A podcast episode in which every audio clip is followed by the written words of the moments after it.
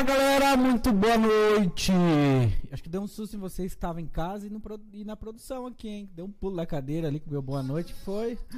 E eu também levei um susto agora. Porque temos um retorno aqui, né? Mas isso é. Isso que faz ser nosso podcast ao vivo aí. Sejam bem-vindos todos vocês que estão chegando agora. Você que está chegando, é, quiser compartilhar com a galera seus amigos, copia aí o link, joga lá nas redes sociais. A produção já vai jogar aí também no Facebook lá o link pra galera que tá no Facebook nos, nos assistir. Que hoje nós temos os nossos dois convidados aqui, super especial, né? Nós estamos no mês aí dos eu vou dizer assim, meio mês dos namorados, né? Dia, semana que vem já é dia dos namorados, uma data comemorativa aí é, comercial que se faz presente na nossa vida, então a gente use também para o nosso, nosso dia a dia essas situações. Então ontem nós tivemos um casal gente boa e hoje nós vamos ter o um casal, outro casal gente boa também.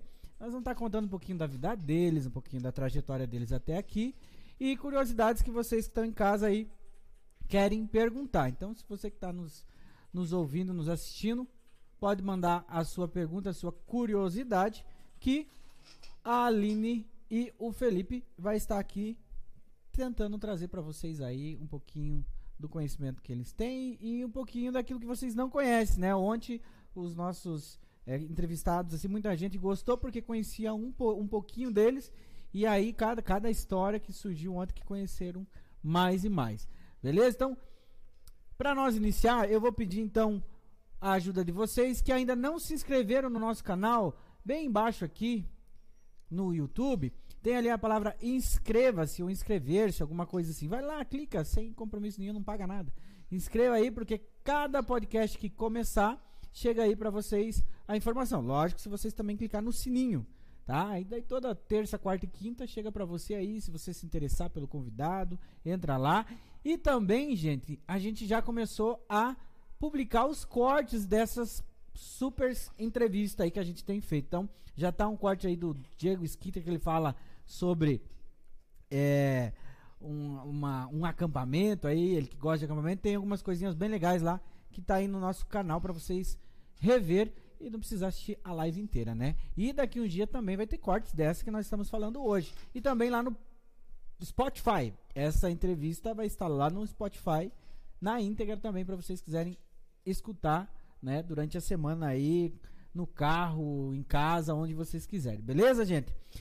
E também, e também nós começamos uma promoção, promoção não vou dizer não, um sorteio lá no nosso Instagram. Então, o nosso Instagram é pod.talks. E aí lá tem uma imagem desse livro aqui, tá? Que é o livro do artista Marcelo Pissibilski, ele que já foi para Paris, expor lá no, no, no, Museu do Louvre. Ele tá com um projeto super bacana e ele nos doou esses livros aqui pra gente sortear. Então lá tem bem as informações, é só entrar lá no nosso Instagram, curtir, seguir a página do Pod Talks e também seguir a página da Arte do Reinventar, que é o projeto do livro. Beleza? E aí, e comentando, quanto mais pessoas possíveis é, nos comentários, que daí depois, semana que vem, nós vamos estar fazendo um sorteio daquele que é online, o sorteio, daí, quanto mais vocês é, se inscrever, mais vocês vão. É... Fugiu. Quanto mais se inscrever, mais chance mais de ganhar. Chance. É, isso aí. Beleza? Mas vamos começar aqui o bate-papo então. Boa noite, Felipe Matoso. Boa noite, Diego. Boa noite a você que nos acompanha. Obrigadão pelo convite. E é aqui que eu estou falando, o Léo acabou de me corrigir. Então, boa noite para você que está nessa câmera também. Boa noite, Aline Rezende. Boa noite, Diego. Boa noite, pessoal. Boa noite, Léo. O Léo? Não sei. Não, beleza. Deixa eu falar sozinho aqui, que travou o celular da Aline aqui. E segue e volta. O mic da Aline? Tá, não tá legal? Tá desligado. Não, o da Aline tá ligado. Tá vermelho aí? Então é só aumentar os. Os, os... os canais. É só aumentar o. Beleza? Vai testando. E agora? Mesmo? Vai falando, Aline. Vai falando. Oi, tudo bem? Fala mais. Puxa mais perto pra você ver aí. É aí, pessoal. É. Programa ao vivo. É isso aí. Problemas técnicos, gente. Aê! É que a Aline fala baixinho. Eu sabe? falo Exatamente. Aline fala Eu vou baixinho. tentar falar mais alto. Quando precisa falar, falar alto, fala baixo. Quando precisa falar baixo, fala alto. Ó, Só porque eu falei do, do Diego Skinter aqui. Não, agora voltou. Muito bem. Muito beleza. Muito beleza. Felipe, Aline, vamos agora começar no tranco, pra não. Que eu acho que agora tá tudo tranquilo, né? Meu áudio, começo do programa é assim. Mas beleza, já vamos mandar um abraço lá pro David Gabriel, Opa. que está nos assistindo, ouvindo. Leoni Souza, lá do Passo Amarelo. Boa noite, Diego. Boa noite, Leoni. Ô, Leoni, você ó, é fiel escudeira nossa, hein? Que chique, já temos. Ó, não para, não para de aparecer um negócio aqui. Qual que é o negócio que aparece aí? O do Diego Skitter. Vamos entregar o Diego aqui, porque o Diego deixou o celular dele morrer na bateria. Daí teve que improvisar o celular da, da Aline. Aline, faz as- as, As mágicas. Arruma aí. Arruma aí. Vamos brincar, porque o meu celular acabou a bateria, gente. E hoje nós estamos diferentes, ó. Hoje nós estamos comendo durante a live. É. Tratar os convidados bem, né? Pra sair falando bem da gente aqui, né? Mas legal. Pra cortar. Fel- Vamos começar então pelo Felipe, pela Aline. Vamos começar pelas mulheres, né, Felipe? Sim, primeiras damas. É. Deixa, se não der, não deu. Daí depois que mandar a pergunta, o Léo me, pa- me, me, me fala. Isso.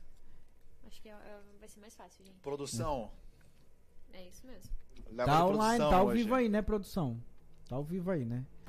Mas vamos lá. Aline, onde você nasceu? Da onde você veio? Que essa que, que, que, que, que nave espacial te trouxe até essa terra? Então, a nave eu não reconheci, né? Eu chamo ela de Luzia, no caso é minha mãe. É, eu nasci em Curitiba, né? Vim pra fazenda com 5 anos, então sou bem mais fazendense do que curitibana. Nasci em 1995.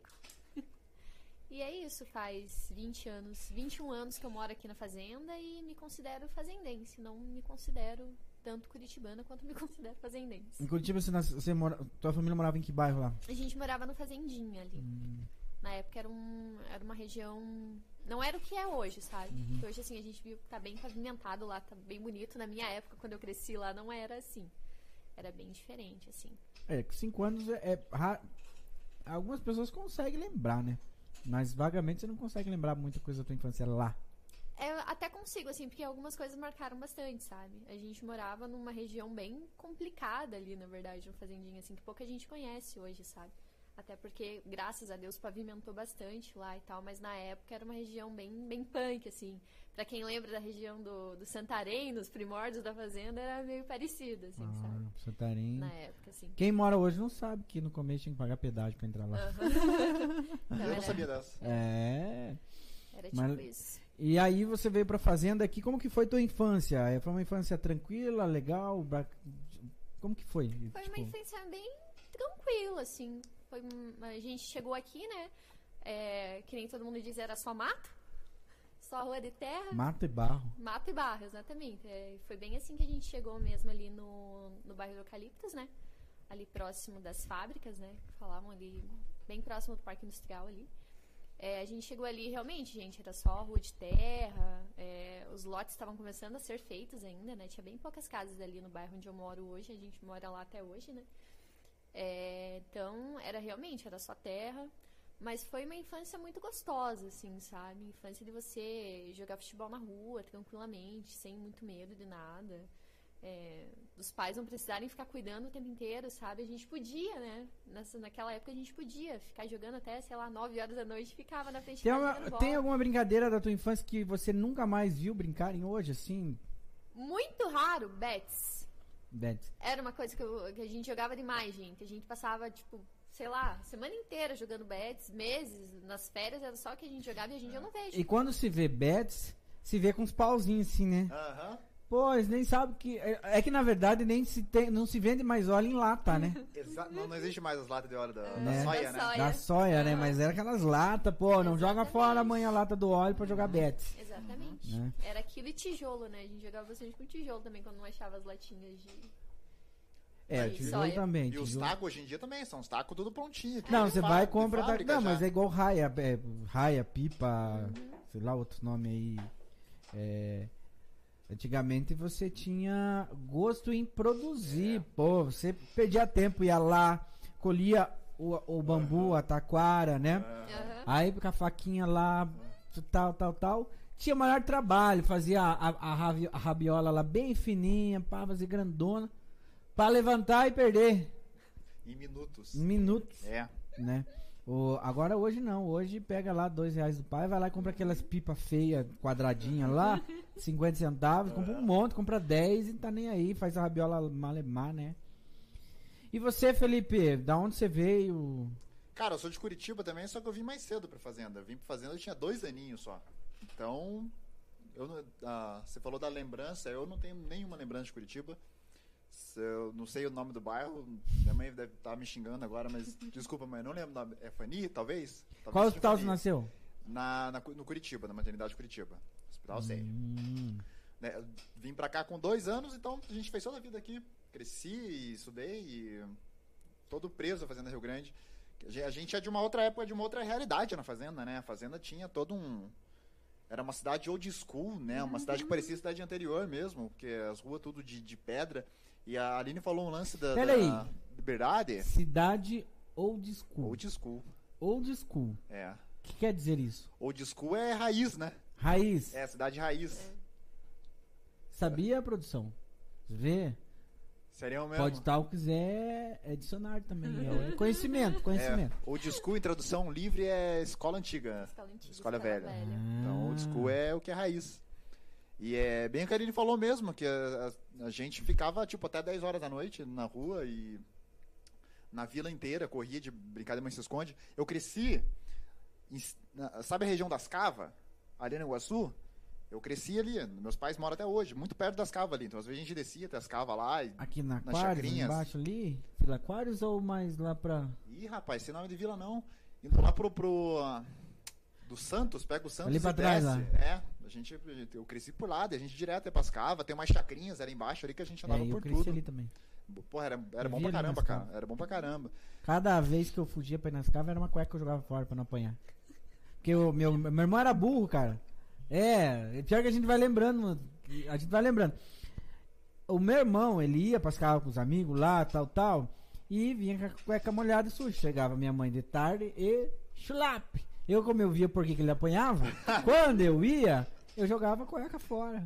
E minha mãe só veio saber depois de grande. É, é um experimento, teu irmão era. Mas um veja, né, experimento. como a gente não tinha é, noção do perigo. Hum, Noção, Muitas crianças morreram naquelas cavas. é verdade. É. E, e não só em Cava também, eu fui, eu fui pra escola sozinho, eu comecei pra escola sozinho, eu tava na segunda série. Então, tipo, Eu eu já era no criança primeiro. de 7 anos eu... Eu já ia no primeiro ano sozinho pra escola. Eu não, seis, eu era? Nutelinha, gente. Eu fui com a minha madrinha pra escola. Minha madrinha mora comigo, tá? Beijo, Dinda.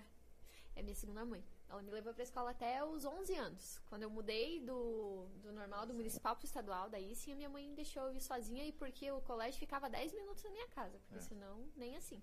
Mas acho que a realidade pra menina é outra coisa também, né? É, é outra coisa. É, Ah. é, é diferente, né? E a realidade da época. É, eu acho, acho que não é nem questão de noção do perigo, acho que é questão de, de não tinha perigo mesmo, né? É, Acho que é, era era- uma cidade super. Era Interior. mais tranquilo, né? Aham. Tinha menos população, menos trânsito, Sim. menos violência, né? Sim. Então tudo isso. Ah, e querendo ou não, gente, eu acho que a informação não chegava tanto, né?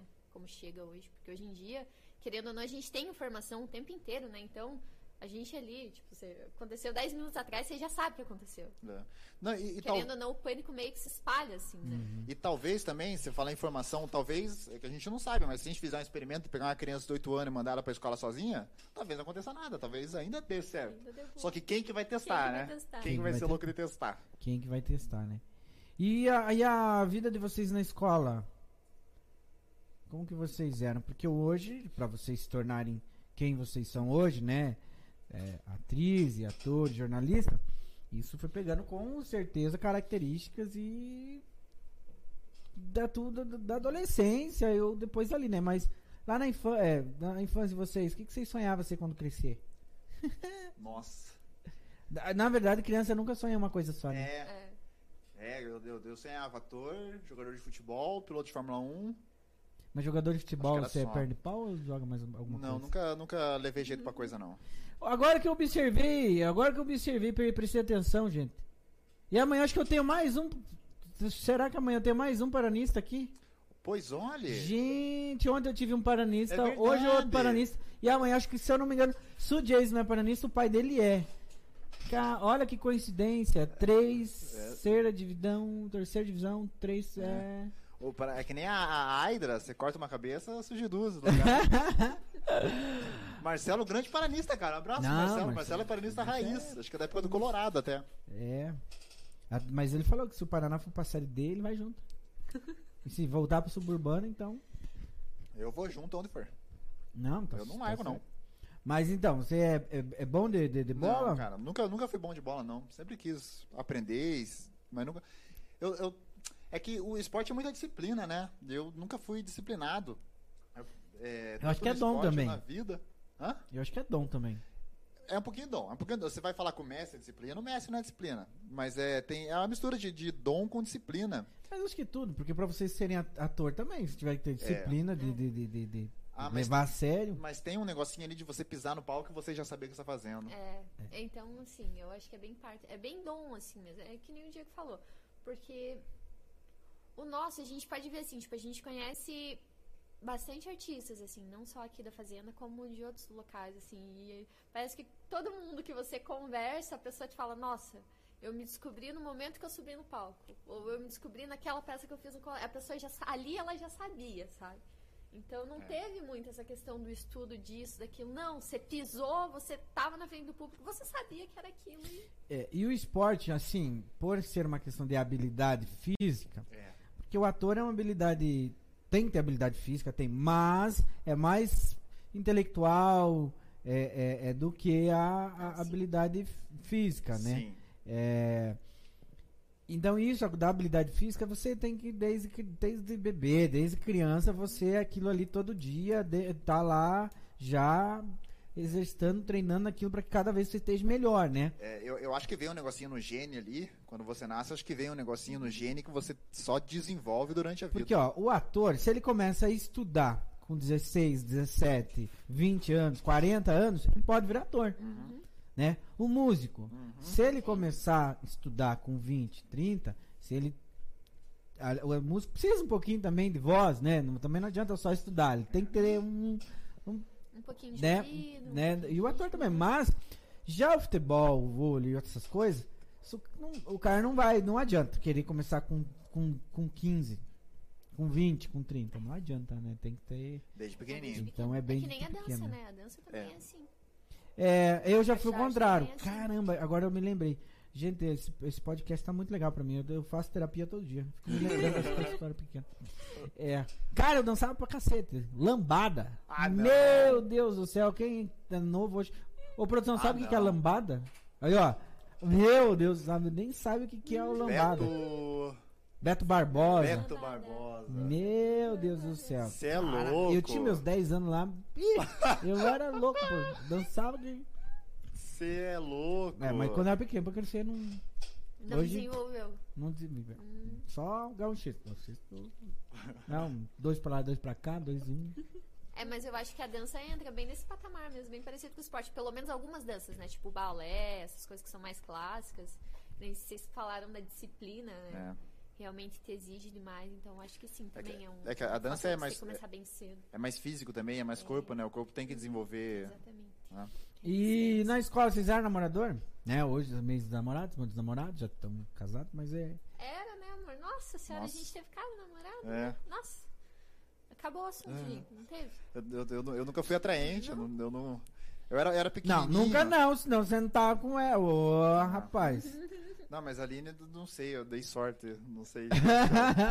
Bateu alguma coisa nela ali, ela viu alguma coisa que ninguém mais viu, e aí estamos até hoje. Mas eu. Eu era muito pequenininho, eu era muito tímido, tinha a voz muito fina, eu era muito nerd, não, não, não tinha nada de especial em mim, assim, quando eu era moleque. Você na escola. sala, você era o qual aluno da Eu sala? era nerd, cara. Você era considerado aluno nerd da sala? Ah, Eu era considerado um dos melhores, pelo menos eu era considerado um dos melhores da turma. Mas era, sempre fui, a vida toda. Mas na nerd, nerd, era nerd. nerd ou era SDEV? Porque o nerd veio.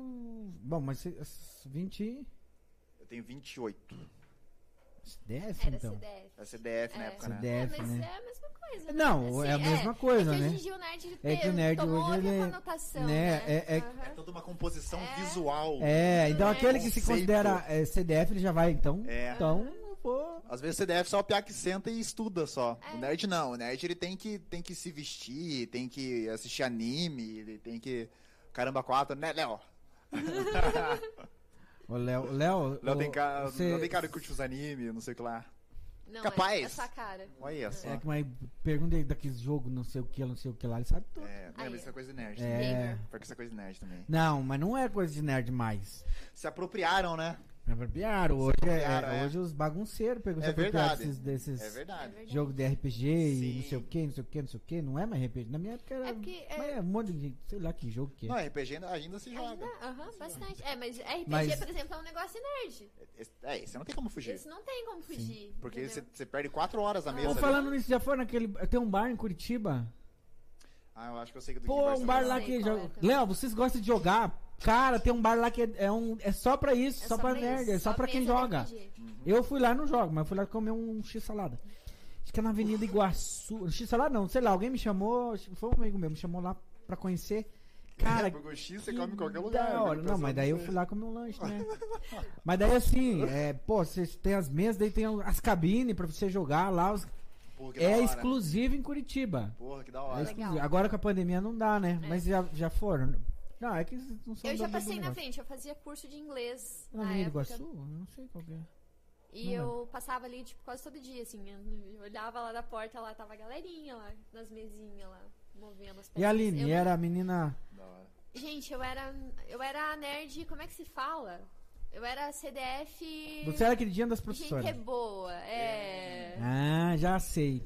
Eu Sentava era. no canto da sala, no meio da sala, lá perto da professora. É, eu sentava lá na frente e passava cola pros coleguinhas. Como que pode, né? A gente já até sabe. Eu já sentava lá no fundão. É, eu era, eu era queridinha. Não, tinha, tinha época que eu sentava lá na frente. Mas a- o ensino médio foi no fundão. Eu, ti- eu tinha raiva de ser nerd, eu tentava me enturmar com o pessoal do, do fundão também, pra tentar deixar de ser nerd, mas eu não conseguia.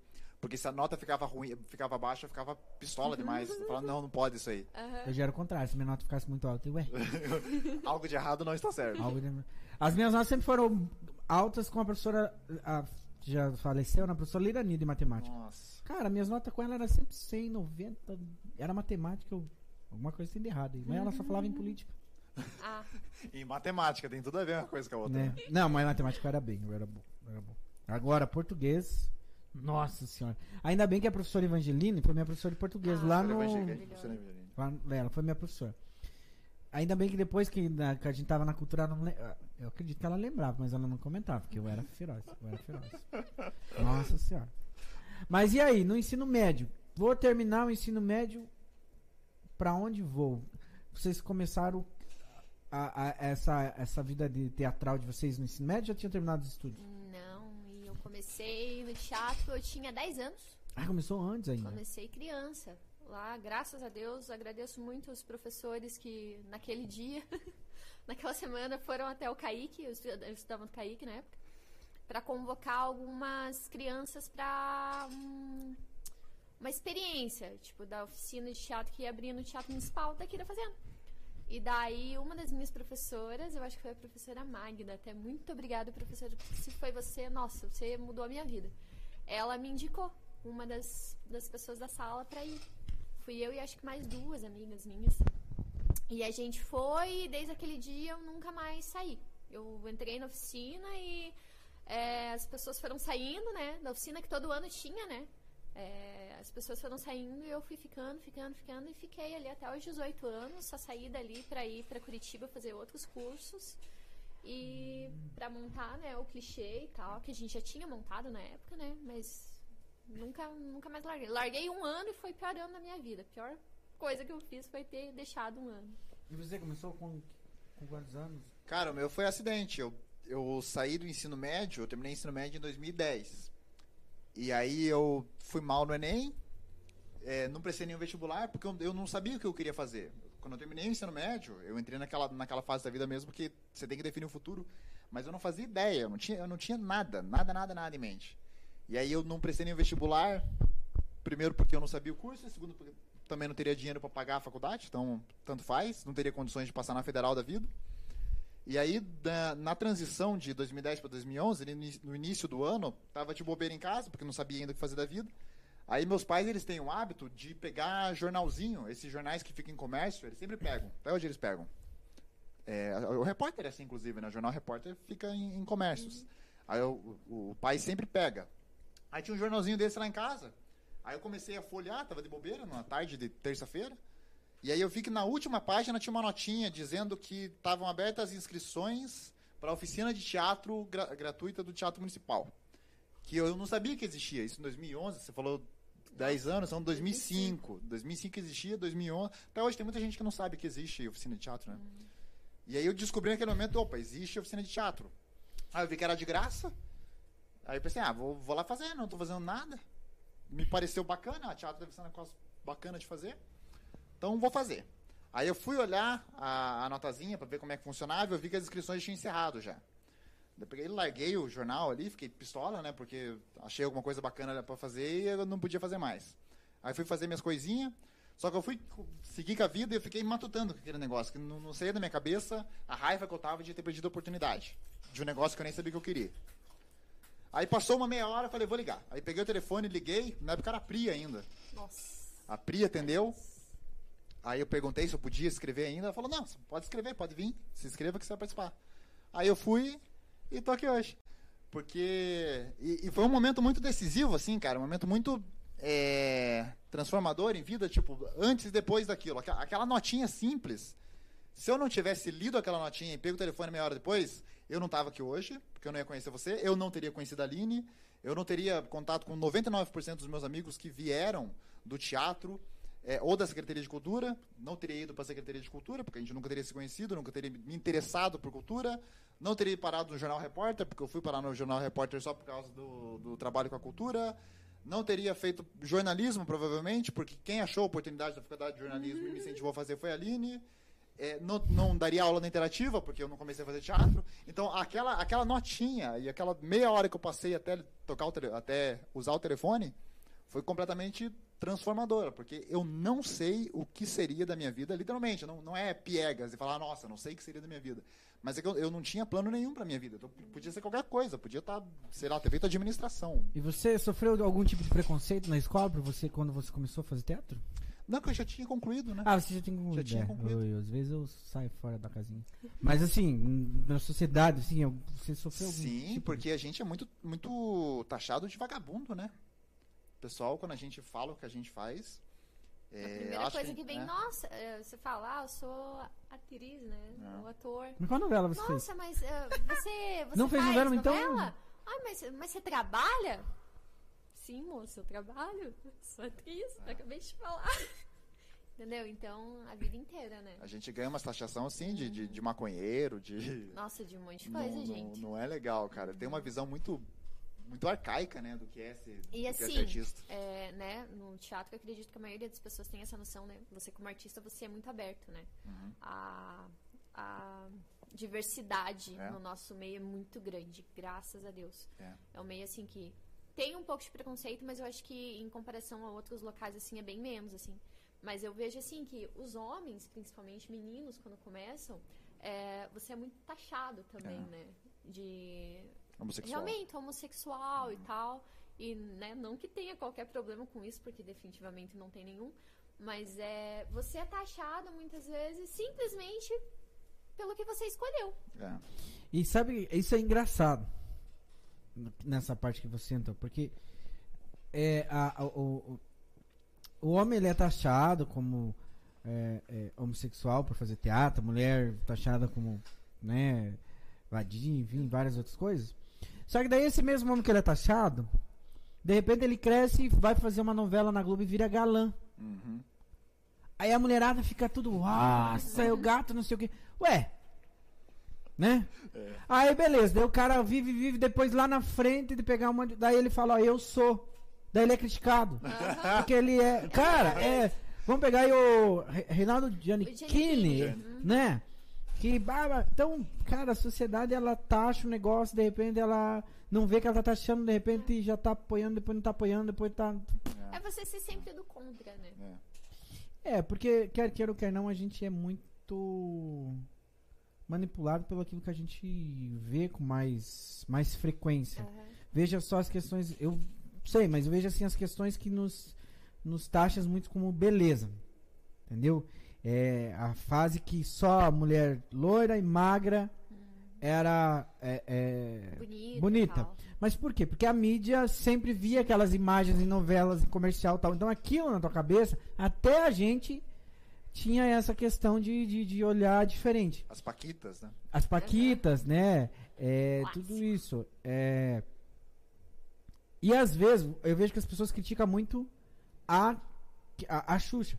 Às vezes nem a Xuxa tinha um olhar, não, eu não quero preta. Não. É porque a produção e isso as pessoas era da, da, daquela. Era aceitável, Né? né, naquela época. Mas isso tudo é por causa daquilo. Então por isso que eu acho que a gente é muito. É, é, é- é- a gente é muito manipulável. É muito Sim. é manipulável, Pulável. Manipulável. né? Aham. Muito fácil. Aham. Né? Pelo que as pessoas. Pelo que a gente vê. É, uma, uma coisa que eu comecei a reparar em mim ultimamente, de estar assistindo, sei lá, tá assistindo uma série. Aí aparece lá a personagem que vai ser a namorada do protagonista. Aí eu vejo a atriz e a atriz não é tão bonita, eu fico pensando, pô, mas ela não é tão bonita. Então é uma desconstrução com você mesmo, que você vê, ô, peraí, o que, que você tá pensando aí? A pessoa tem que Pois ser é. muito bonita, então. É por isso que É hoje em ruim, dia né, cara? a gente vê, tipo, muita, muita discussão na internet, né? Que muita gente chama de mimimi, né? Mas é pra gente, assim, que, tipo, você lê um pouco mais, você entende, assim, que é uma desconstrução necessária, gente. Foi É. muito tempo, entendeu? Só um estereótipo ali considerado ok. Tem que acabar isso. As pessoas são reais, então por que, que quem tá na tela, o personagem da tela, não pode ser também? É, o ser humano. Ah, eu, é complexo. É muito complexo tudo isso, né? Porque a gente. A gente assiste TV, a mídia, a gente acha que tudo aquilo ali é real. Tudo que a gente assiste é real, que a novela é real. Então daí a novela coloca situações que a gente quer trazer pra nossa vida, mas é, é ficção. O filme é ficção. Tudo isso que a gente assiste, muito dela é ficção.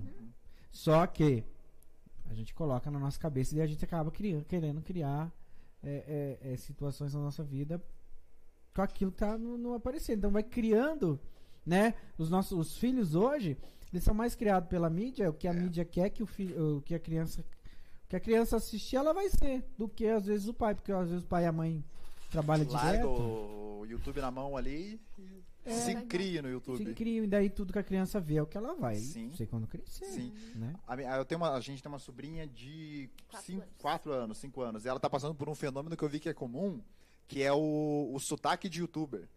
Então, às vezes ela tá conversando, aí do nada ela fala, ok, pessoal, vamos ver uma coisinha aqui Oi, pra vocês vou- verem que legal. Olha, já vou pesquisar isso aí, ó. que nós estamos virando youtuber. É, tá pe- pega, a criança tá pegando o sotaque de youtuber, que ela assiste tanto que ela começa a imitar, O que ela tá vendo ali. porque ela o tá. inteiro. o tom de voz e tudo mais. E aí, falamos bastante coisa aí, mas nós não falamos de como que foi esse momento ápice da conquista, do, da, né, da, da- do primeiro encontro, do primeiro olhar, né? Como que foi esse... É que foi devagar, né, Foi amor? Muito devagar. Mas quem era o mais céu. devagar? Os dois. Os- Nossa, nós dois eram A extremamente gente era devagar. devagar quase parando. Nossa, É. di- diferente da Tânia e do Marcelo, né? Que foi três dias só. Quer dizer, a Tânia era mais ligeira, né? Que ela ficou ainda atrás do Marcelo. Não, gente, é porque eu acho que justamente isso, né, que a gente falou que a gente era não tímida. Eu nunca fui tímida na escola e tal. Mas em relação a meninos, eu sempre fui, nossa, muito, muito tímida. E então, eu acredito que eu comecei a gostar dele primeiro, né? Que a gente se encontrou no teatro, né? Justamente lá no primeiro dia da oficina dele. É, ele viu lá a pessoa maluquinha que chegou, que já estava ali no teatro, fazia quase 10 anos, né? Já e. Enfim, a gente se encontrou lá e começamos a fazer teatro e eu comecei a gostar dele. Só que do gostar até acontecer alguma coisa foram seis meses. Isso é devagar, né? É, um Isso foi pouquinho. muito devagar. entendeu? E foi muito por acaso, assim, porque é, a nossa diretora de teatro percebeu primeiro. É. Ela, Depois- a Ana e o David Aí o perceberam. David, né? Devem estar assistindo, oi pessoal. Os dois perceberam primeiro, né, que eu gostava dele e tal. E daí eles começaram a jogar, assim, umas situações que fizessem com que essa criatura me percebesse, né? E foi a partir daí, por exemplo, na época a gente fazia uma peça chamada Sonho de uma Noite de Verão, né? Uma peça bem clássica do Shakespeare. E na peça a Ana colocou a gente como um casal. Pra fazer um casal na peça. Então, tipo, tinha algumas cenas, tem até uma foto ali depois que vocês vão ver. É verdade. Que era assim, tipo, era um ensaio, eu lá super envergonhada, e a Ana, eu acho que justamente pra juntar a gente, colocou uma cena de ele tinha que deitar no meu colo, e eu fazia carinho no cabelo dele e tal. pra tentar, pra, pra olha tentar, né? Pra tentar acelerar a coisa. Porque realmente eu acho que se não fosse os dois, não teria ido, gente. Porque eh, eu era muito envergonhada. E a, o- a gente começou a namorar. Eles montaram uma peça, montaram um projetinho que era pra fazer animação de festa infantil. Aí era, era pra ser só a Aline e o David. Só que daí eles colocaram eu no meio, que é pra eu começar a me enturmar com eles. E aí os ensaios eram de noite. Os ensaios eram de noite, e aí eu acompanhava ela até o terminal e tal. E aí numa dessas acompanhadas até o terminal que. que Rolou. aconteceu, É. né? Que ele se declarou e eu achava que tava. Eu falo até hoje, as pessoas dão risada, que eu olhava pra cima, parecia que os postes estavam girando, porque não parecia que aquilo tava acontecendo de verdade. Como daí- se fosse grande coisa a pessoa, né? É, pra mim era, né? A pessoa nunca tinha tido um namorado de verdade. E, né, gostava da pessoa e tal. Gostava da pessoa. Então foi bem bonitinho, assim. Daí o nosso primeiro beijo foi muito romântico, né, amor? Na frente do terminal. Foi na frente do terminal. Aí é. E foi só aquilo, e depois daquilo a gente nunca mais se separou. Então, É. são quase 10 anos. Em agosto, agora, É, 10 anos. Esse ano a gente faz 10 anos de, de é, conjunção ininterrupta. Muito bem, ó. Nós vamos agora ler uns recadinhos aqui, ó. Bora. Pamela Alves, boa noite, Diego e casalzão. Boa noite, Pamela. Beijinho pra Pamela. Pamela, você e o Dom estão me devendo também aqui, hein? Ó, pega no pé do Dom lá. Eu falei, convidei ele, mas ele é bem jaguara. Se estiver me ouvindo, o Dom, larga de ser jaguara. Vem aqui. Eu quero vocês dois aqui. Vamos contar a história de vocês dois. Olha aí, ó. Pra que um mês melhor do que esse? Renato Salles, boa noite, boa noite, Renato. Nossa, Renato. Renato, vamos marcar também um dia de você vir aqui. O Renato teve já com a gente lá no, no outro programa que a gente fazia, que era o Usinarte. Mas lá foi muito rápido. Lá aqui a gente fala bastante. Vamos marcar pra você vir aqui também. É, Nalu Michele, casal nota mil. Amo esses dois, Aline e Felipe. Nalu Michele, também. Vamos marcar pra você vir aqui pra você contar essa história. Porque a, a Nalu, numa outra mensagem, ela fala assim: ó. Engraçado ouvir eles falarem da Fazenda Rio Grande há 15, 20 anos atrás. É. Imagine a minha infância 45 anos atrás, na própria fazenda. É isso que a gente quer. Vamos marcar, passando aí esse período do- dos namorados, já vamos marcar. A Ana Michele, nós íamos, até nós tínhamos marcado No Zinarte. a- o, o Zinarte especial de aniversário, né? Mas aí eu fiquei meio doentão bem na época, né? E eu não sabia que eu tinha. Esses dias atrás, eu fui fazer um curso e aí tinha que fazer a, a- tinha que fazer o teste rápido do Covid, né? E lá saiu que eu tinha soro positivo. Eu soro, é soro positivo? Não, soro positivo? Não, soro positivo não. não, não é. Que eu tinha Você tinha anticorpos. anticorpos. Nossa, soro positivo. Meu Deus. Deus Deus o livre. Anticorpos da, do Covid. Eu falei, nossa, peguei e nem sabia. Daí eu acho que foi bem Na- realmente. Naquela porque eu- época mesmo. porque daí eu falei, né? Eu tava com uma gripe, me falou, olha, mas é melhor eu- a gente se prevenir, porque vai que, né? É. Acontece. Mas você tá convidadíssima, Nalu, pra você tá, vir aqui falar da sua infância, 45 anos atrás. Nosso fazendo. cupido. Márcia Matoso, excelente atores, antiga Santa Fé. Márcia Matoso, antigo Santa Fé. Eu cresci lá, ó, vai saber se você não conhece ali, você não conhecia os meus pais lá. Não sei, porque eu morava bem ali no Santa Fé também. Foi É. ali que eu cresci. A mãe não era muito, muito sociabilizável, a nossa família nunca so- sociabilizou. Mas era É. pouco a gente lá. Mas é que a gente, é, não relacionava com. é tudo meio antissocial. A gente é bem social, os matosos É, são bem sociais. Mas nós também, minha mãe só trabalhava. Aham. É bem isso, exatamente. É, mas en- enfim. É, E aí, depois que vocês começaram a namorar. Ah, tem mais aqui, ó. Sim, eles tinham um nascimento um para. Eles tinham um nasci... nasci- um nascimento um para o outro. E o teatro romantizou. Nalu, você foi bem espertinho. Bem, você foi o cupido da relação. O cupido aí. Daí, um casal que eu amo, o David. Ô, David, Nossa. vamos trazer o David. David é Cara, o. David tem uma história muito legal, muito legal pra contar, assim. Principalmente a história dele com a Interativa. Eu conheço, eu, eu assim, eu, quando nós éramos novos, né, mais novinhos, né, eu trabalhava num lugar que o David fazia curso e lá ele já fazia um projeto, eu já, já lá também já, a história dele nessa questão social, de, de começar como voluntário e passar a ser, é, é meio parecido. Eu comecei com 14 anos, 13, 14 anos sendo voluntário da Escola Santa Fé. Aí depois, numa escola de informática, eu comecei a ser voluntário, daí que eu fui contratado, sabe? Então, e ele, eu, eu me recordo mais ou menos, porque, nossa, ele já. Ele vai se aposentar lá na Interativa lá. Daí- O David acabar dono da, da É, escola Mas já. vai abrir uma filial, A né? Ângela já falou que se ele sair de lá, ela sai pra outra porta. A Angela, abre sabe, numa é a outra cidade. Ó, abre numa outra cidade uma escola interativa, faz uma, um- uma franquia, uma filial, bota ele de diretor lá que ele vai estourar a boca Oh, do balão. né? Realmente. mesmo. Pamela, ah, pode deixar esse beijo romântico. Ah, pode deixar. Pamela Alves, esse beijo romântico. Ha, ha, ha.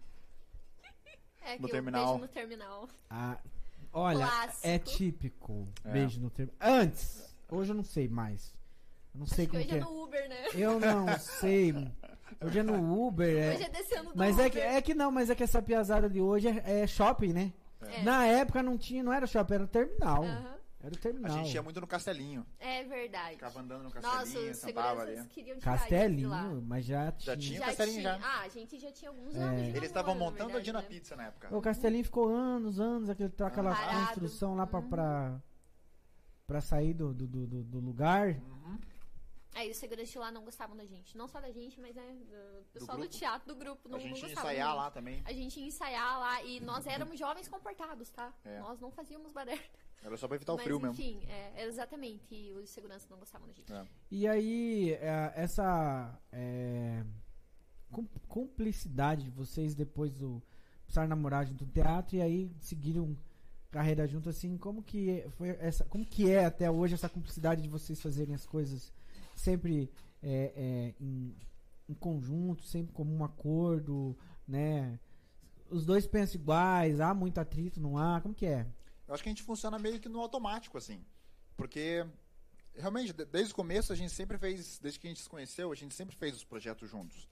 E aí a gente sempre teve os mesmos interesses. Então, acho que é, a nossa relação é, é muito de amizade, assim, também, né, Aham, né, coração? Completamente. E aí eu acho que tem muito esse lance de, de no automático mesmo. Com- Começa um projeto e a outra vai junto. Ah, e... posso te ajudar? Pode? Não, É. peraí. Ô, vê isso aqui pra mim. Ah, vejo. Quando você vê, você já tá tipo, trabalhando junto de novo, entendeu? Então, é, é muito é, é automático. Acho que a gente não, não- Quando a gente viu, já tava passando o tempo. Acho que não tinha nem como dar errado, né? Porque. Era muita coisa envolvida, sabe? Eu paro e penso assim, tipo, o Aline e o Felipe nunca foram só a Aline e o Felipe, sabe? Sempre foi a Aline, o Felipe, a Ana, o David, a Amanda, que no caso é o nosso grupo de teatro. Depois que a gente conheceu as famílias, sempre foi a Aline, o Felipe, a Dona Márcia, o seu Romildo, a Renata. Então, tipo, desde sempre envolveu muita coisa, sabe? Os nossos trabalhos também. Quando a gente trabalhou na secretaria, você pode ver, você não Verdade. conseguiu contratar só um, você contratou os dois. E ali, tipo, a gente trabalhou É um pacote. É um pacote. é bem. É, é engraçado, assim, sabe? A Aline e o Felipe é um combo. Como a Aline e o Felipe. É tipo isso. Até quando um não aparece, É. é, como é que se fala? Visualmente. Ali no trabalho do outro, tem o dedinho do outro ali. A gente vê, por exemplo, pelos nossos. A gente fez agora, né, no último ano da pandemia, a gente fez alguns curtas-metragens, né? E, tipo, no vídeo, o outro não aparece. Mas o outro tava lá por trás da câmera também. O outro tava dando pitaco na hora da edição, entendeu? É. Então, é sempre assim, sempre foi assim. E eu espero que sempre seja assim. Acho que o lance de, de falar a mesma língua também ajuda muito, né? Porque acho que quando as pessoas têm. Um casal tem interesses diferentes, são duas pessoas muito diferentes, aí até, falta até assunto, né? Mas a gente assiste as mesmas coisas e lê as mesmas coisas e ouve as mesmas coisas, então a gente sempre tá na mesma marcha, assim, a gente sempre tá no mesmo ritmo. Daí facilita bastante. Tanto que é, é difícil explicar, porque é, é automático. É que nem a gente fala, ontem mesmo eu comentei com ele que a gente, eu parei pra pensar, e eu acho que foram pouquíssimas as vezes que nós brigamos por coisa nossa. no caso, sabe? Por um atrito entre a gente, tipo, uma coisa que um não gosta do defeito do outro. Isso não acontece. Quando Isso a é gente briga, Caramba, não, não, isso não é Não. normal. a gente briga, o Não, problema sim. é esse. Mas quando a gente briga, nunca é por algo que tem a ver com um com o outro. Não. São por coisas aleatórias. É por política, é por uma série que ele tem um pensamento, eu tenho outro. É pelo final de um filme que, tipo, não, eu acho que deveria ser assim. Daí começa todo o embate social. Não, mas eu acho que é isso. Eu acho... Entendeu? É. Então as nossas. ah, as maiores brigas que nós tivemos até hoje. É por idiotice. É por idiotice. É. É, realmente, briga nossa nunca. A gente nunca E- teve briga de ficar longe, tipo, dias, assim. E alguma história engraçada que aconteceu com vocês dois depois desse. Depois desse, desse encontro de Ai. duas almas e lá lá. Quando é uma história engraçada, assim, que vocês viram junto, assim, que. A gente teve um ano que foi o ano que a gente passou mais distante. que Foi o ano que eu, eu estudei na PUC. Eu estudei um ano na PUC, fiz ciências sociais. Demorei um ano pra descobrir que não era aquilo. E ela fazia curso de inglês e fazia o pé no palco também, eu Não, acho. Pé no Palco foi no ano seguinte. Foi 2015, né? Então foi fazia o curso de inglês. Isso. Aí às vezes a gente se encontrava na saída. Daí ela me esperava no, no tubo ali do, do- do- da PUC, né? Ela vinha lá do centro. A gente se encontrava no tubo da PUC e vinha tá fazendo. Aí numa dessas, acho que era uma sexta-feira, a gente vindo no ônibus encostadinho ali no. Naquela. Onde fica o, o espaço do cadeirante, a gente encostadinho ali, veio na viagem de boa, desceu do ônibus, a gente viu que o nosso tinha acabado, Tinha de, acabado sair, então a gente foi a pé. Só que isso era 10 horas da noite. 10 e meia da noite. A gente saiu a pezinho do, do terminal. Terminal. Ali mora ali no. A gente mora ali na- na- no Sidom. Aí a gente começou a ir a pezinho quando a gente estava passando na frente de onde hoje é o. o, o- aquele shoppingzinho ali, né? O, Onde fica ali a, a Brigadeiro Favorito e Isso. tal. Quando a gente tava passando o Brigadeiro Favorito, meu game favorito, tem ali também. O, vinham dois moleques da nossa frente, daí deram voz de assalto. Aí eles deram voz de, voz de- assalto, seguraram meu braço e falaram: ah, seguinte, perdeu. Aí eu, sabe Deus por quê? Girei, peguei o braço da Aline e saí correndo em direção ao outro lado da rua, cruzei a rua. Aí quando eu olhei pra trás correndo, eu vi que eles estavam correndo pro outro lado. Aí foi uma loucura, que a gente correndo pra um lado, eles correndo pro outro, aí um carro veio pra cá. Aí quando a gente parou na esquina, tá tudo bem, tá tudo bem. Quando a gente viu, a Aline tava sem a bolsa. Tava assim, perde- perdeu a bolsa. A gente pensou, putz, os caras levaram a bolsa, né? Tiveram tempo de levar uma bolsa, é uma bolsa que ela super gosta. Uhum. É a minha bolsa preferida até hoje. Tipo, tem, tinha uns 30 anos a bolsa. Daí a gente ficou naquela, putz, os caras roubaram nós, levaram a bolsa, não sei o que lá. Fomos dormir malzão, porque fomos assaltados. Aí no dia seguinte, a gente foi comprar alguma coisa ali nessa Zacarelli, tava caminhando por ali, toca o telefone. Quando toca o telefone, a mãe da, da, da Aline liga pra ela e fala, ah, ah, acharam a bolsa. A irmã do Felipe tá com a bolsa. Eu falei, mas o que, a minha irmã tá fazendo com a minha bolsa? Não, ela tá com a bolsa. Aí entramos em contato com a minha irmã, ela falou, ah, o sogro achou a bolsa. Mas como assim teu sogro achou a bolsa? Achou a bolsa? O sogro da minha, da minha, da minha irmã, ele é motorista do Ligeirinho. Aham. Então ele fez a última, a gente pegou a última viagem do Ligeirinho, ele terminou a viagem, foi fiscalizar o ônibus e achou a bolsa lá. A gente não perdeu a bolsa no assalto. Ela esqueceu a bolsa no ônibus. E o sogro da, da minha irmã, que era o motorista, pegou a bolsa e devolveu pra Aline.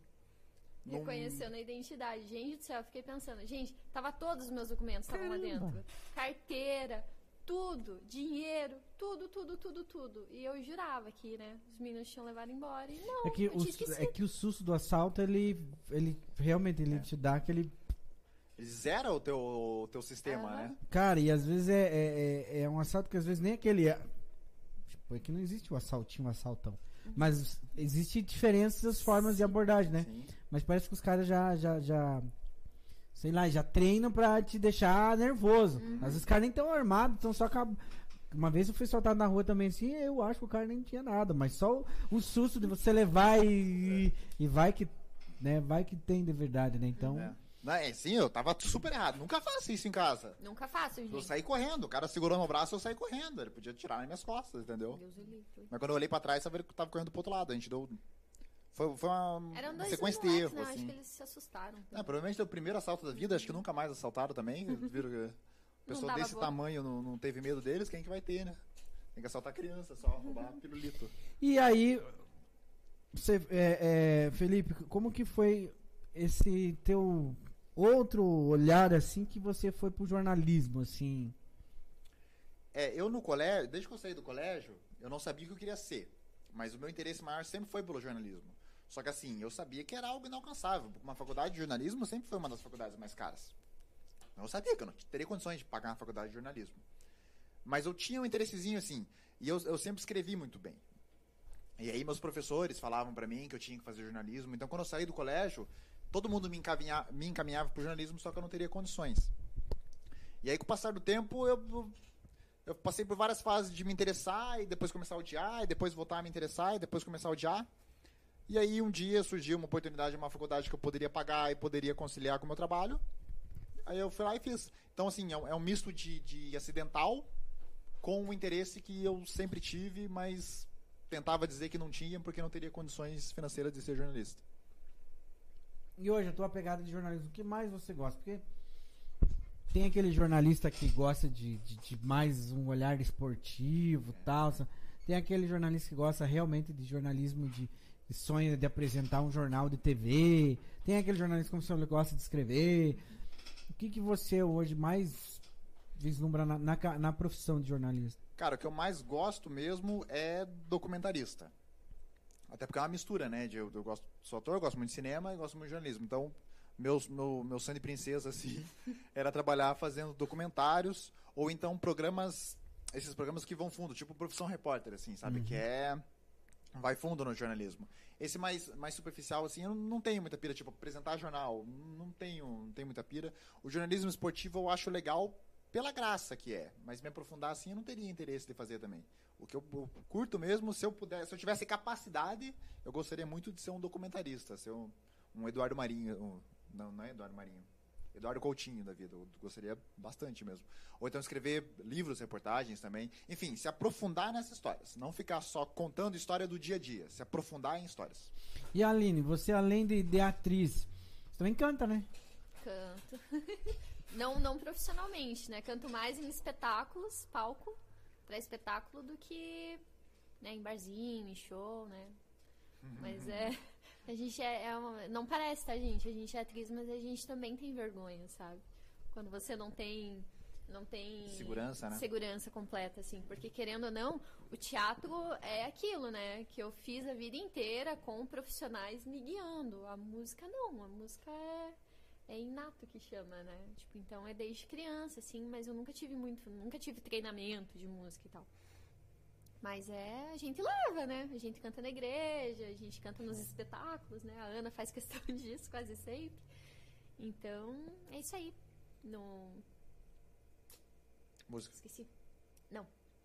No, nos, nos, nos, nos vídeos, videozinhos, curta-metragens também, né? Que a gente faz, tanto pelo grupo quanto curta-metragem, né? Que a gente fez naquele. Que ano passado foi aberto os editais aqui da Fazenda, né?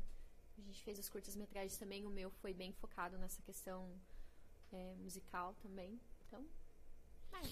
Muito legal. Galera que tá assistindo aí, ó, na telinha tá aí passando pra vocês, pra vocês participar do sorteio lá no nosso Instagram. Então, se você ainda não, não seguiu, não nos seguiu lá no Instagram, vai lá no Instagram Podtalks, segue a gente lá e concorra a um livro muito legal do Marcelo Psibilski, que é um livro ilustrativo de como se fosse uma galeria. Então, aqui tem todas as peças, as obras do, do- da coleção do Marcelo, do projeto Arte do Reinventar. E lá tem todas as informações para vocês estarem participando. E não esquecendo, é claro, se você ainda não se inscreveu no nosso canal, se inscreva e ajuda nós. Beleza? Gente, agora também queremos agradecer os nossos patrocinadores, né? Os nossos apoiadores aí. A, a Fábio Brum, eh, a gente vai falar de apoiadores, né? Porque patrocinador é quem dá dinheiro, não estamos ganhando dinheiro nenhum, tá? Mas são apoiadores, assim, que nos ajuda muito, né? A Fábio Brum, que é dos bolos Brum, o melhor bolo da cidade, aí a Fábio que quebra um galho pra nós e, e sempre tá ligadinha com a gente, então, pensou em bolo, pensou em bolos Brum. A Si é multieventos, graças a- ao Edmar, a toda a galera da Si, toda a galera não, o Edmar, porque com essa pandemia foi também, é, é, ele é do ramo de eventos, então todos os, os funcionários mandados embora e confiante que um dia voltará aos eventos para poder realizar. Mas se você o ano que vem ou passando a- aí chegando essa vacina tão esperada que meu Deus do céu, não, não vai que vai, vocês possam também estarem contratando para festas, eventos, aniversário, e carro de som, se for empresário, precisa de carro de som, caminhão de som, som em si. E também a Set Frame Video com, e Comunicação, né? Set Frame é uma produtora, então você que tem comércio, quer divulgar a sua empresa, quer fazer aquele comercial de TV, de rede social top, é com a Set Frame. E agora nos nossos convidados, antes de ir para nós vamos para nossas fotinhas lá, né? Ah, vamos legal. mostrar as fotos lá, produção, mas antes disso, vamos ver se a galera escreveu mais alguma coisa aqui, ó. Ana Lu, se eu for no programa não vai prestar, sei muitas coisas da fazenda. Não, mas é isso aí, nós precisamos disso, porque é isso aí que dá ibope também, né? Depois nós corta lá e joga lá na- nas redes sociais. Podres. Né? Márcia Matoso, amo demais, nossa lindinha. A Lu, combo mais amado. Márcia Cordeiro chegou lá. Oi, Opa. Márcia, um abraço pra vocês, meus Márcia. queridos. Né? E a Márcia Matoso, a sua mãe, É.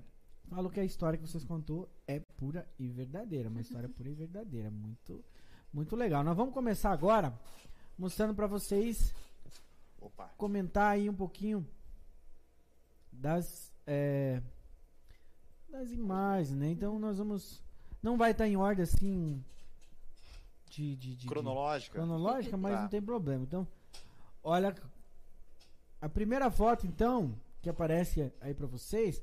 Nossa, alguém tá trabalhando e o outro tá, tá não sei o que tá fazendo, né? É uma Conta pra gravação. nós aí. Isso aí é uma gravação, a gente devia ter colocado uma, uma fotinha que tivesse a logo pra facilitar. Aham. A gente fez uma websérie, onde é que eu tenho que olhar? A gente fez uma websérie chamada Websérie Evidências. Você encontra no YouTube a websérie Evidências. Assiste websérie, lá. tudo junto, Evidências, tipo a música do Titãozinho Chororó. É, é, uma, web- é uma websérie, cinco episódios, são cinco episódios curtos ali, de 20 a 30 minutos. 90% gravado em Fazenda Rio Grande. Só não é 100% porque a gente tinha que fazer uma cena na praia e faltou mar. Em Fazenda Rio Grande a gente teve que descer o- a, a serra. nas capas tinha uma prainha. Tinha uma prainha nas capas, podia Lá ter Santa usado. É verdade. Não, Mas tinha, não 90% tem mais. gravado em Fazenda Rio Grande e com muitos eh, não atores fazendenses. Então você pode encontrar amiguinhos seus ali, você vai dar umas risadas e tal. Mas enfim, é uma série de suspense que a gente fez, que levou um ano de produção. Tá lá no YouTube, super esforçado assim, e o resultado ficou bem bonitinho. Ficou. Então isso aí é uma gravação do É primeiro episódio, cena. inclusive, né, Isso, coração? do primeiro episódio ali, que é, é uma cientista, uma... Eu nem me lembro. Mentira, ela era uma química que tava se formando e aí era o Felipinho arrumando, ajustando câmera, tudo isso, porque, né, a gente tava gravando, Contra a regra. contra a regra. Muito bem. Esse é o primeiro episódio. Episódio Durma Bem. Assista lá. E essa outra foto. Ah, esses são os meus aluninhos. Esse aí. Cara, que eu entrei no teatro, eu sempre tive um sonho muito simples, que é assim, ó, ganhar a vida com teatro. Pagar minhas contas todo mês, pagar minhas contas, minhas contas com teatro. É, eu enrolei até 2017. Em 2017 eu ganhei a magnífica oportunidade de dar aula de teatro na Interativa. Então eu passei três anos dando aula de teatro na Interativa, paguei minha faculdade com aula de teatro e tal. Foi uma das maiores alegrias da vida, assim. E essa foi a última peça que a gente fez, foi uma adaptação de Peter Pan, que ficou a coisa mais linda do mundo, cara. Ficou, ficou, ficou lindo. Não- é porque a gente que fez, assim, eu e o David que fizemos, abração, irmão. Ficou muito, muito bonito, cara. É, e aí, tanto que na, na parte final da peça, nunca vou esquecer que eu olho pro lado, na plateia, assim, tá os pais, mas só dava gente chorando. Eu chorandinho também, porque a, a última cena é muito bonita. E os pais chorando tudo na plateia. E é essa peça aí, né, Peter Pan. E aí, quando a gente viu o resultado, os pais super. Nesse, esse foi o momento que os pais super compraram a ideia. A gente falou, ó, Peter Pan ficou muito bom, a gente quer levar pra frente. A gente não quer deixar só na escola. Se tiver algum festivalzinho, a gente quer levar pra frente, porque acho que a gente tem condições de, de ir mais longe com essas crianças aí. E os pais super compraram a ideia. Super compraram. Isso foi no final de 2019. A gente virou 2020 e falou, não, então esse ano a gente vai mexer na peça. Ah, que, Aí veio a pandemia. que passa Aí veio a pandemia, pandemia. pra voltar, né? São dois anos sem teatro ah, já, mas eu morro a gente... morro de saudade dessas crianças aí. né? Ah, ia ser cult. Aí ia ser cult, né? É. Não podia faltar. Aqui foi uma... Uma fase muito legal da É, nossa vida. aqui. Feira do. Livro. Ó, o Kenny ali. O Kenny, que hoje tá lá no, no, no Balanço Geral, Jaque, Gil, Eu, a Elô. Elô, a Lisa, putz, saudade da Lisa, Uhum. a Vives e a Esté. E você? Muito bem, muito. Saudade de Secult, cara. É, aí é um projeto solo que eu faço, no caso, né? Que eu, a gente faz, eu, a Ana e normalmente um músico do grupo, a gente faz muita peça infantil, né? Pra levar pra escolas e tal. Apresentamos na PAI também, foi muito legal. Mas enfim, aí representa, né, o outro lado, né, da- do grupo clichê, né, que quem conhece o clichê normalmente conhece a gente ou pela websérie ou conhece a gente pelas comédias que a gente faz, né, apresenta aqui no teatro, agora nos últimos anos pelos dramas que a gente está fazendo, mas pouca gente já viu algum trabalho nosso infantil. Então a gente faz também trabalho infantil. É, né, no ano de 2020 era pra gente ter apresentado mais essa peça no Festival de Curitiba e saído em outros festivais pelo Paraná. Infelizmente chegou a pandemia e, né, melou os nossos planos, mas se Deus quiser, até o final desse ano ou no ano que vem, a gente volta com esse projeto muito legal também. E essa é uma parte do teatro que pode dar dinheiro, hein? Teatro infantil é um, é um mercadinho que dá dinheiro legal. Cara, isso aí é em Angra dos Reis. Ai, que chique. A gente Lua teve a de mel. oportunidade de conhecer. Não, a gente nunca teve linha do Lua do Mel. A gente teve a oportunidade de conhecer Angra dos. Reis. É. Mas a gente selecionou essa fotinha. é, primeiro porque é Angra dos Reis, né? A gente queria mostrar, que é chique demais. A gente foi pro Rio duas vezes, que a gente tem um amigo que morava lá, ele veio, voltou para Curitiba agora. O Lisboa, Jair Lisboa, escritor. E aí, nessa última vez que a gente foi pro Rio, a gente ficou quanto tempo lá, Mar? Acho que uma semana inteira, assim, de corrida, oito dias que a gente ficou lá. E, gente, em uma semana a gente assistiu três peças de teatro, em meio de semana. E com o teatro lotado. Numa quinta-feira à noite, cara. É Imagina. Janeiro, né? Gente, foi muito impressionante, assim, porque, né, tipo, querendo ou não, tá, a gente mora em Fazenda Rio Grande, aqui não tem muita comparação, mas você vai pra Curitiba, por exemplo, tudo bem, você até encontra uma ou outra peça de teatro pra assistir no meio da semana, mas com o lotado é muito difícil, então pra gente foi bastante impressionante, assim. Então essa foi a vez que a Aqui é gente pouco foi... valorizado, né? É. Aqui no sul, gente. o É. teatro ele é muito. O teatro não, a arte no sul, tirando o Joinville, Então, assim, Né? essa foi a vez que nós fomos com o pensamento de voltar a próxima vez para ficar por lá, sabe? Talvez levar o grupo pra lá. A, a gente chegou em casa e foi pesquisar preço e tal, porque nesses oito dias que a gente passou no Rio de Janeiro, a gente fez um testezinho que é como seria estar morando no Rio de Janeiro. Então a gente foi muito no mercado, que a gente não ficou em hotel, né? A gente ficou na casa de amigo. Então a gente foi direto no mercado, fazia as compras e cozinhava, andou de metrô, andou de ônibus, andou por tudo. E a gente fez um testinho de como seria viver no Rio de Janeiro. Daí quando a gente voltou, a gente pesquisou até aluguel e tal. É, guardamos um dinheirinho para 2020 a gente começar a pesquisar os preços. Mas aí veio a pandemia. É, mas isso é natural. é, não é que é natural o Rio de Janeiro, mas veja só o tanto de sertanejo que faz, va- vai pra São Paulo, Paulo fazer, ser- muito. pra fazer sucesso, mas a grande maioria do sertanejo é de Goiás. Goiânia, Goiás, né? É. Que incrível isso, né? A maioria dos que explodiram.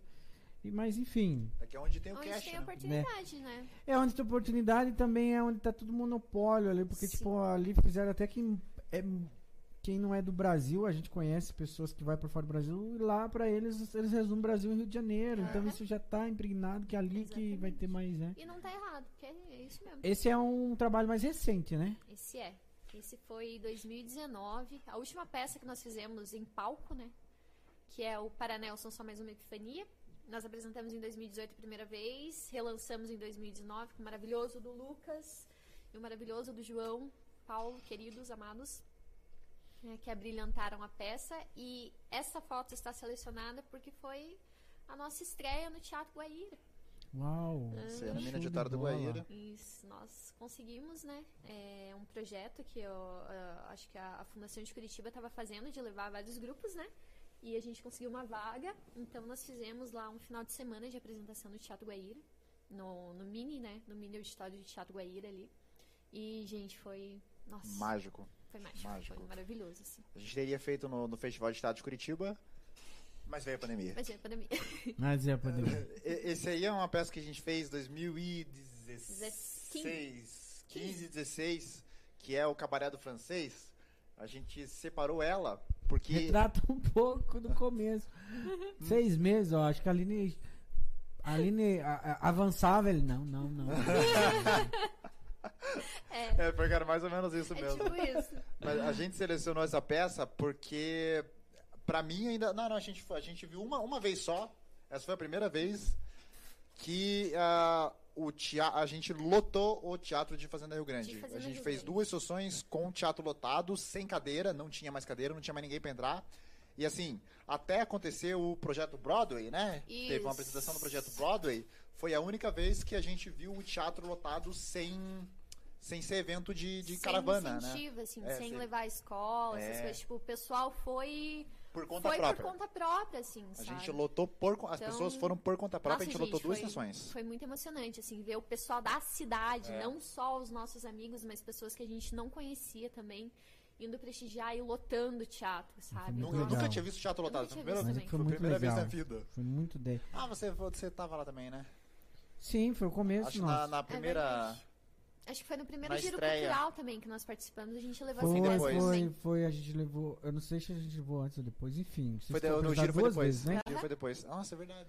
Não, Verdade, tava, bem, tava bem lembrado, sim. bem lembrado. Então verdade. foi assim, Foi foi bem emocionante, assim, sabe? É. Você ser reconhecido na sua cidade é muito bacana. É.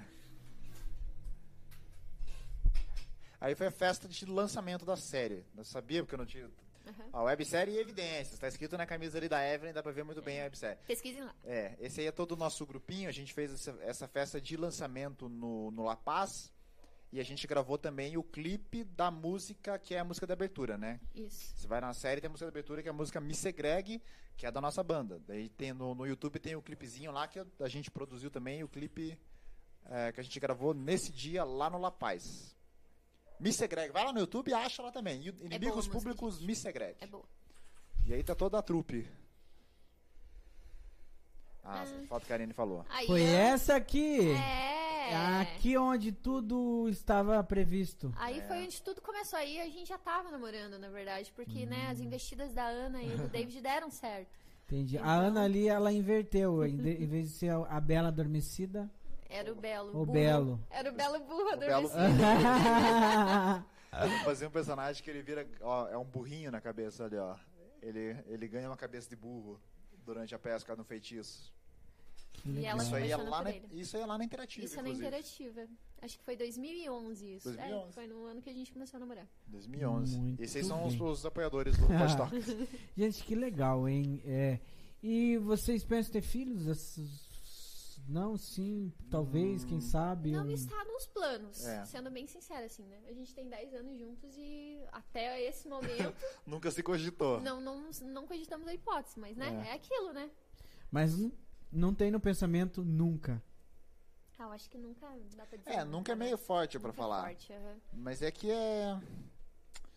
Tem uma série de coisas, né? Quando você vai falar em filho, tem uma série de coisas. Tipo, a gente tem. A gente tem como, como trabalho, assim, nós dois, inclusive, trabalhando junto, a gente é autônomo.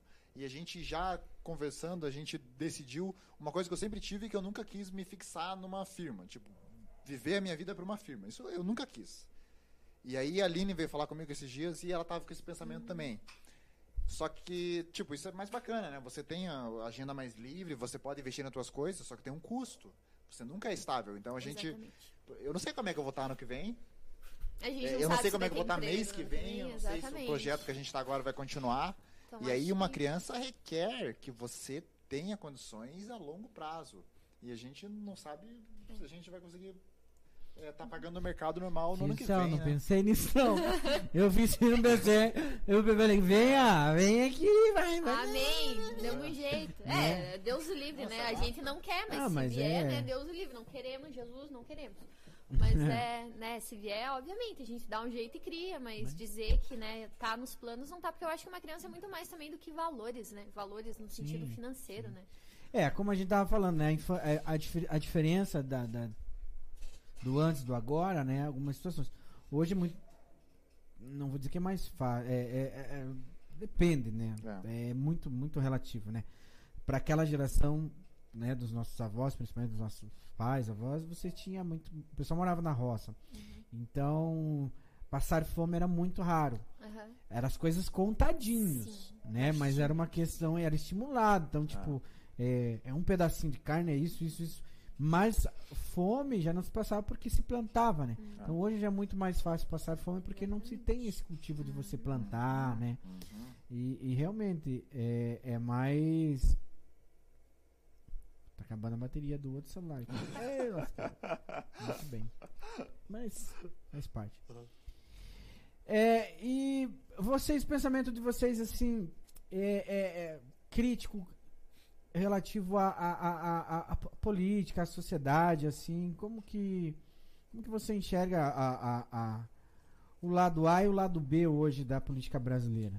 A, a gente tem um pensamento bem parecido, assim, também, de, de, de, de posicionamentos.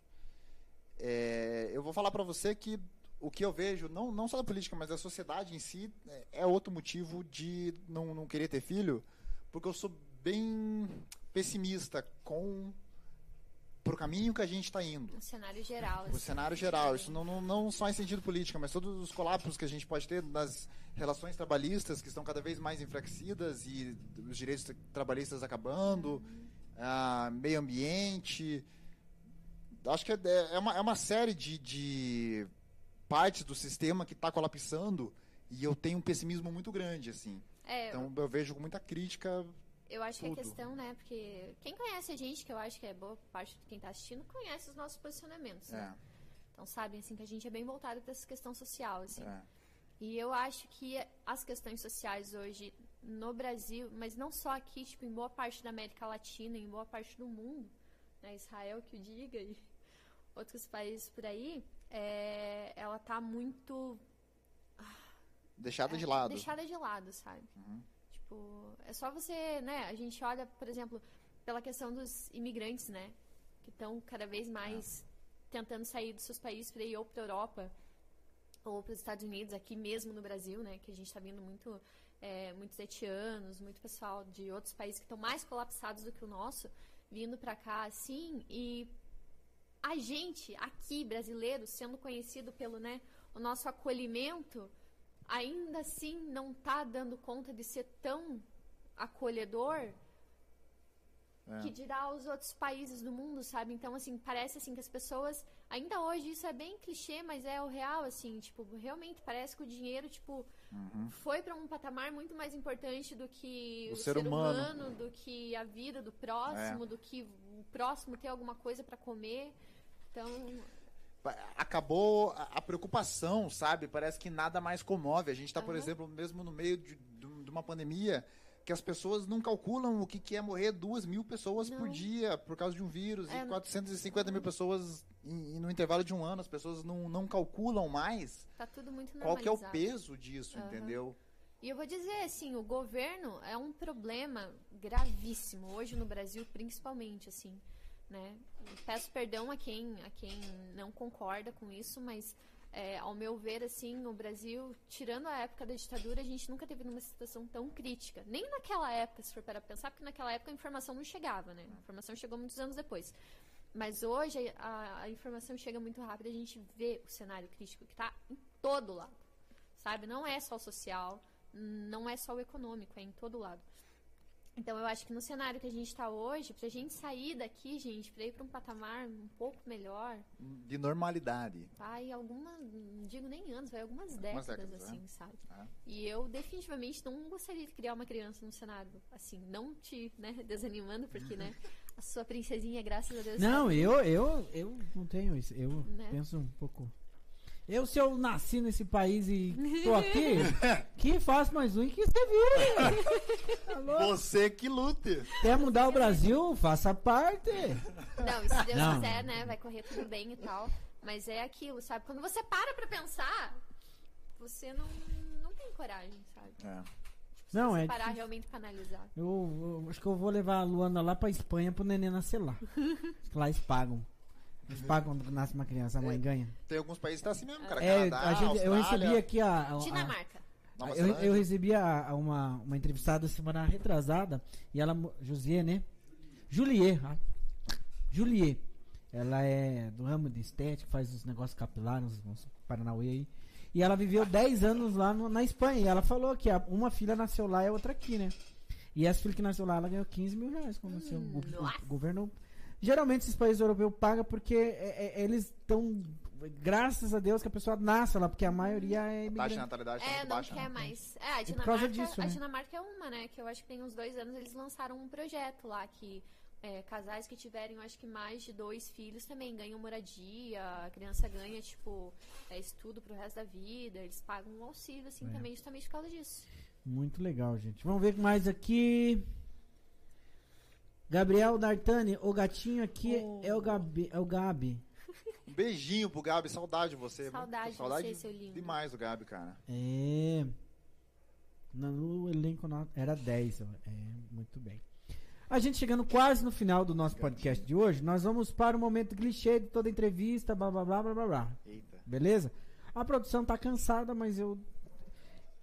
os- sempre as pessoas são diferentes. Então as palavras que eu falo são basicamente as mesmas, né? Mas se estiver incomodado, que me tragam uns, uns papelzinhos com outras palavras aqui. Daí a gente.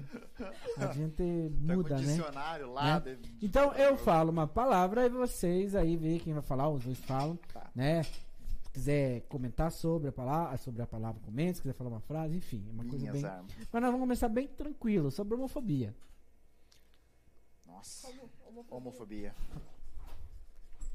Cara, é- um negócio que eu vou ser bem sincero. Não entra na minha cabeça, não entra. Não, nunca vai entrar na minha cabeça qual que é o problema da pessoa que tem problema com quem o outro se relaciona. Cara, não, não entra. Eu não consigo entender o grau de desocupação que a pessoa. o, o grau de, de, de, de, sei lá, de insatisfação, de. de Com a própria vida. é, com a própria vida, de se preocupar com quem que o outro tá se juntando, e se é do mesmo sexo, se não é do mesmo sexo, e que, ah, não vai reproduzir. Ah, Cara, eu, eu não entendo, eu não entendo. E daí, o que que você tem a ver com isso, cara? Então, é, é um negócio que, é, homofobia pra mim é a mais pura burrice do mundo, porque não existe cabimento em você se preocupar com o, o relacionamento alheio, É, não eu- dizer outra palavra. Eu acho que é um. A pessoa homofóbica, ela é. Falta evolução, sabe? Eu vejo muito assim que. Eu acredito muito nessa questão de alma, sabe? E eu acho que a alma das pessoas, assim, que você tem um preconceito que. Gente, se parar pra pensar, não, não, não tem cabimento, assim. Não faz muito sentido, sabe? Porque não, não tá. Não é você. Entendeu? Porra, eu me relaciono com o Felipe. O que, que o Diego tem a ver com isso? Exatamente. Entendeu? Eu não tô fazendo mal pra ninguém.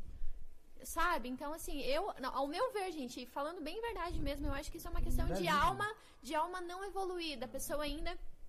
A, a evolução da alma dela, do pensamento, da crítica, que seja do, da mentalidade, não, não evoluiu o suficiente pra você entender que amor é amor de qualquer jeito, É. entendeu?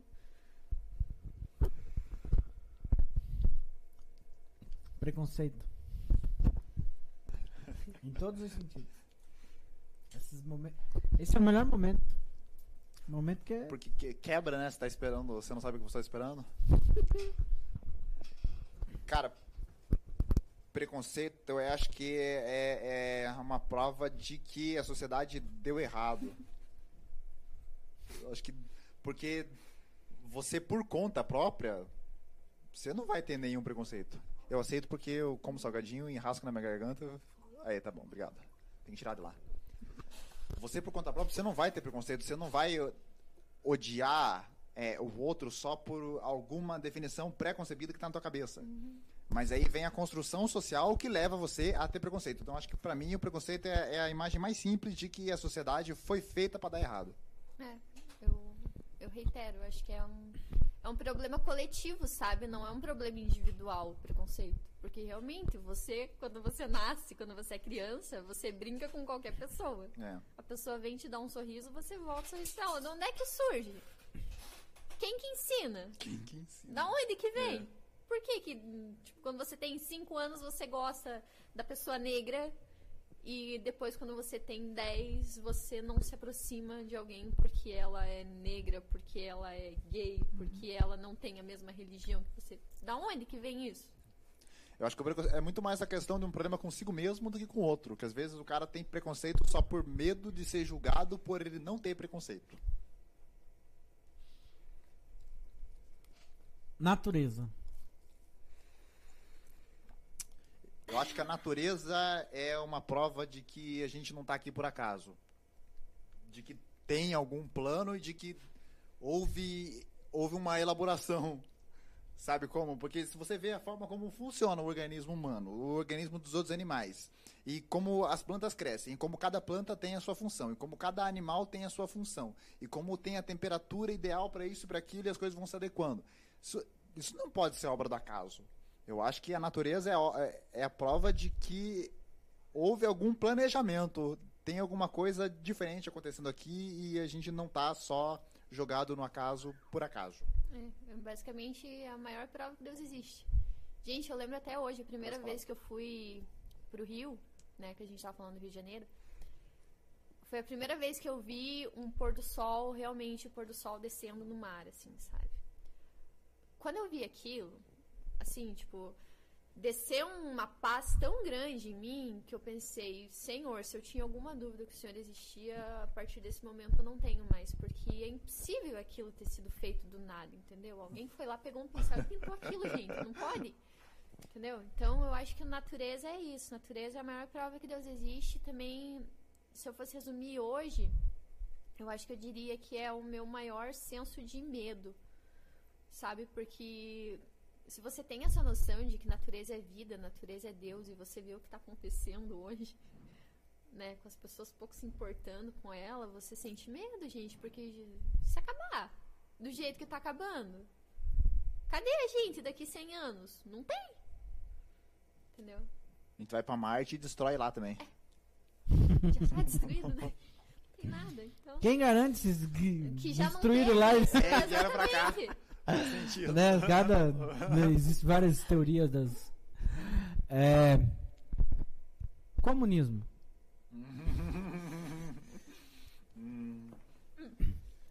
Vou ajeitar aqui agora. Cara, eu acho que o comunismo é algo muito complicado. E que. Porque, assim, todo mundo fala sobre o comunismo, mas na verdade ninguém tá sabe falando sobre o é, comunismo. Você vê, por exemplo, ah, fala que é China comunista, Rússia comunista, mas não, nenhum desses países é comunista, porque o comunismo é só ler o livrinho lá e ver aqui que a definição do comunismo é não ter Estado, não ter propriedade, e não sei o que lá. Tem Estado? Tem Estado, então não é comunismo, pô. Mas eu acho que é algo muito complicado e é algo inconcebível. Eu acho que na prática não funcionaria.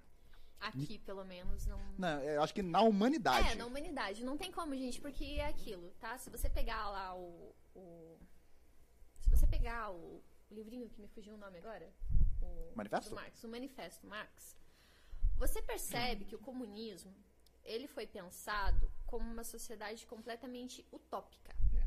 O que seria isso? É basicamente você pegar uma sociedade, você partilha a renda, você partilha tudo, entendeu? É um grupinho de pessoas, uma pessoa lá, você tem todo o controle de cada parte da sociedade. Ninguém passa fome, é, todo mundo tem saúde, todo mundo tem educação, o que devo admitir, apesar de todos os problemas de Cuba, isso acontece lá hoje, gente, tá? Pra quem não sabe, quem fala vai pra Cuba, meu filho, se eu pudesse eu ia, porque lá a educação é de graça, lá as pessoas têm plano de saúde de graça. Tem muitos problemas sim. Mas não é comunista.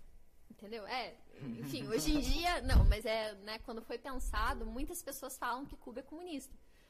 É, e essa é uma parte do comunismo que lá funciona, ainda que o país não seja comunista. Mas é impensável, gente, porque veja bem, para você ter uma sociedade utópica, tecnicamente você tem que ter alguém para governar. Nós somos governados por humanos e a gente sabe melhor do que ninguém de que a pessoa humana ela tem o poder, ela vai ser corrompida de uma forma ou de outra. Então, o comunismo nunca existiu. Entendam coloquem isso na cabeça de vocês. Existe, existe um negocinho chamado ser humano que não tem Não como tem. funcionar. Não Entendeu? tem como funcionar. Estão porque- invertendo. Capitalismo. Vai ficar tranquilo, não vamos falar de É. socialismo, não. Não vamos dar mas, eu- Mas é só pra ter o, o A e o B. não, o capitalismo deu errado e, e todo mundo enche a boca pra falar do outro, mas o capitalismo deu errado também. E se tentar o socialismo, vai dar errado também. Eu acho que todo sistema que você tentar implantar na humanidade vai dar errado, porque o ser humano ele transforma em problema, pra não falar besteira, tudo que ele toca, entendeu? É... Mas eu acho que o capitalismo é um sistema em que a gente tem que encontrar um modo de sociedade que se adeque a ele, porque não tem como lutar contra ele. Então, quando você não pode lutar contra algo, você tem que se adaptar a algo. Então, eu, eu, por exemplo, acredito na social-democracia, social-democrata, que é você pensar no social, mas sabendo que você vai precisar conviver com o mundo capitalismo, capitalista, porque isso é inevitável. O capitalismo é inevitável, é o Thanos. É inevitável. Beleza.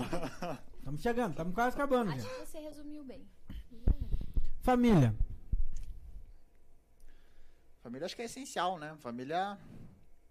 Mesmo que a pessoa não tenha laço de sangue, mesmo que você não se entenda com, com quem. Que é, no lugar que você nasceu, você precisa encontrar alguém porque é para chamar de família, porque é, é- é alguém para te apoiar e você apoiar ele, é, é o relacionamento básico que você precisa ter com os outros. Então, família é essencial e se você não tiver ninguém com um relacionamento familiar com você, não tiver no mínimo uma pessoa, é muito difícil você dar conta, porque não tem como. A gente não tem força suficiente para se virar sozinho, não. É um Hashtag- pilar, né? Hum? É um pilar. É. um- Hashtag faça um filho. Ou adote um cachorrinho. Mas não faça um sócio onde fizerem. Há um ditado muito que eu levo pra minha vida. Lógico, se Deus me conceder mais. Mas quem tem um, não tem nenhum. E quem for contra, azar. É minha forma de pensar. Quem tem um, na sociedade de hoje, não tem nenhum. Cria um, um ser sem, sei lá. Vamos, vamos, cá, vamos, vamos voltar pra lá. E pra finalizar, pra finalizar essa, essa, parte de glitchê, né? Glitchê é o nome do grupo de vocês, né? É verdade. É, pra finalizar, vocês já falaram da Deus, né? Que, que Deus representa pra vocês. Então, fé. Fé, pra mim, eu fui criada na religião católica, tá? Fui criada na religião católica. Hoje, né, por conta da pandemia, não estou frequentando a igreja. Antes da pandemia também admito que não estava frequentando tanto. Mas enfim, pra mim a fé, ela é uma coisa que não se resume à religião. Nunca se resumiu à religião. E eu, como cristã, acreditando em Deus, também acredito que a fé, ela não exatamente tem a ver apenas com Deus. Sabe? Eu acho que a fé pode ser a fé naquilo simplesmente que você acredita, entendeu? No que te sustenta.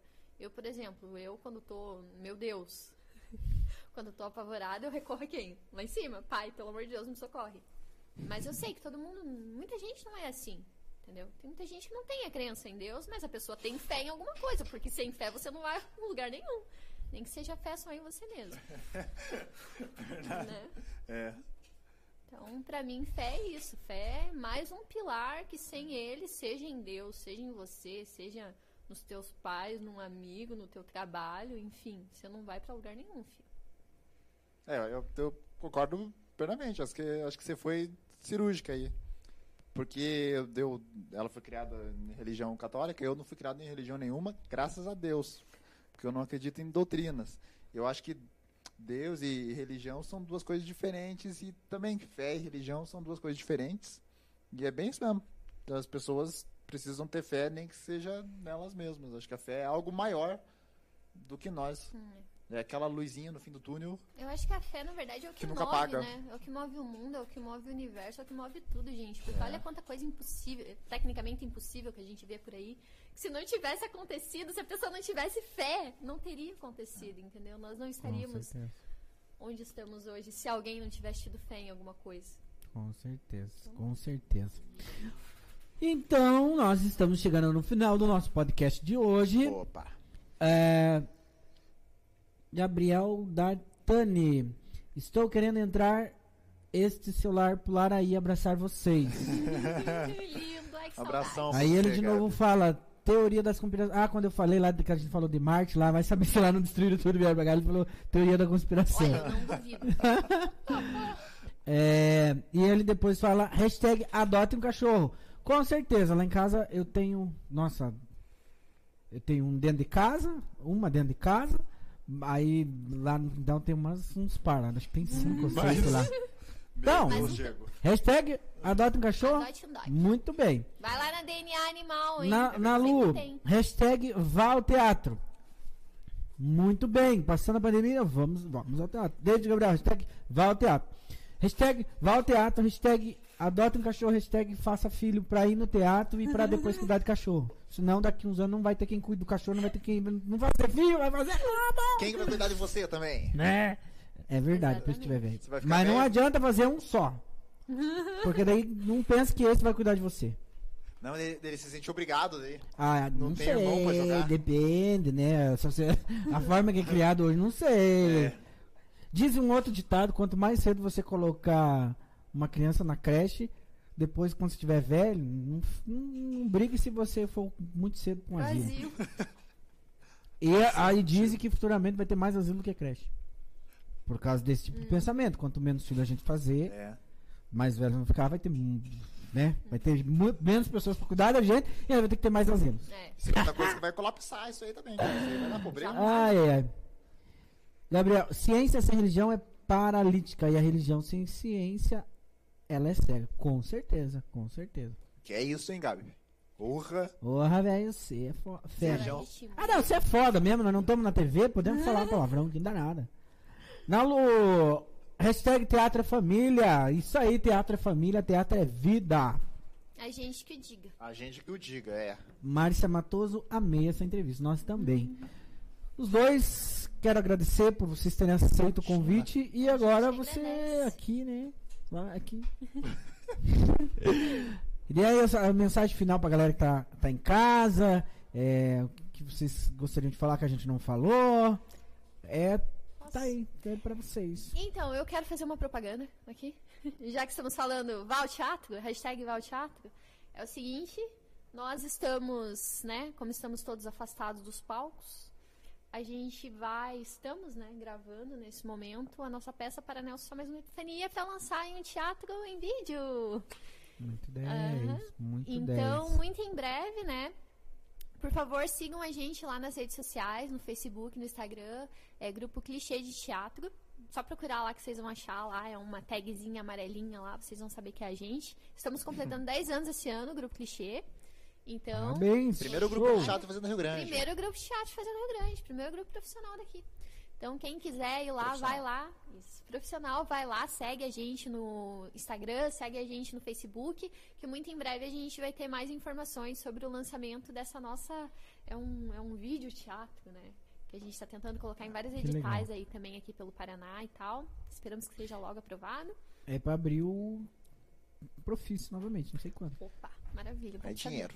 Mas enfim, sigam a gente, acompanhem lá no YouTube também websérie Evidências, que é a nossa página do YouTube, que não só a websérie está lá, como também é, alguns outros lançamentos que a gente fez no ano passado, alguns outros curtas-metragens também, tá? Então, Ah, quem verdade. quiser, dá uma olhadinha lá e conhece um pouquinho mais do nosso trabalho. Se você ainda não conhece, conhece, quer matar a saudade da gente durante a pandemia, vai lá e assiste também. Beleza? É o recadinho que eu queria. E se cuidem, usem máscara e passem álcool em gel e não aglomerem, não faz churrasco e se vacinem. Leva a avó pra vacinar, leva Pelo a mãe pra vacinar, Deus, pelo amor de Deus. Que se Deus quiser, 2022 não vai ser 2020 parte 3. Amém. Esperamos. Assim esperamos. Assim Sim, esperamos. Gente, então estamos chegando no final de verdade agora, né? Agradecemos vocês por estarem aí durante todo esse período com a gente. Sabemos que é cansativo, né? Um podcast. O nosso ainda é pouquinho, mas podcast que vocês vão assistir tem dois, três horas de podcast aí, né? Mas foi muito legal a nossa conversa de hoje, conhecer mais sobre a vida desse casal sensacional. Que quando eles ficarem mais famosos do que já são, né? Eles lembrem dessa, desse momento com a gente, né? A hora que estiver lá no Faustão. Não sei o Faustão, porque o Faustão acho que vai pra Band, mas com certeza vai continuar com os mesmos quadros, mesmas coisas. Mas que seja outro, a gente brinca assim, né? Mas não é só lá. No. Como que é? Naquele arquivo confidencial lá. Porra. Né? Eles vão buscar lá no YouTube, lá esse Ai, momento honra. aqui. É nossa, vê- Vou nossa. mandar um beijo pro Diego lá, se um dia eu for. Nossa senhora. E o dia também que eu estiver lá no Big Brother, vou lembrar de todos eles aí. Hashtag Diego Ai, ai, ai. Big Brother 2022. Muito bem, hashtag clichê de teatro, muito legal. Gente, muito obrigado pela audiência de vocês. Amanhã estamos de volta com mais um casal show de bola e esperamos que vamos cada vez mais longe, enfim. E todo mundo que tá assistindo quer vir aqui, manda um alô pra nós que a ideia é trazer todo mundo aqui. Beleza? Gente, boa noite, fique com Deus e Tchau.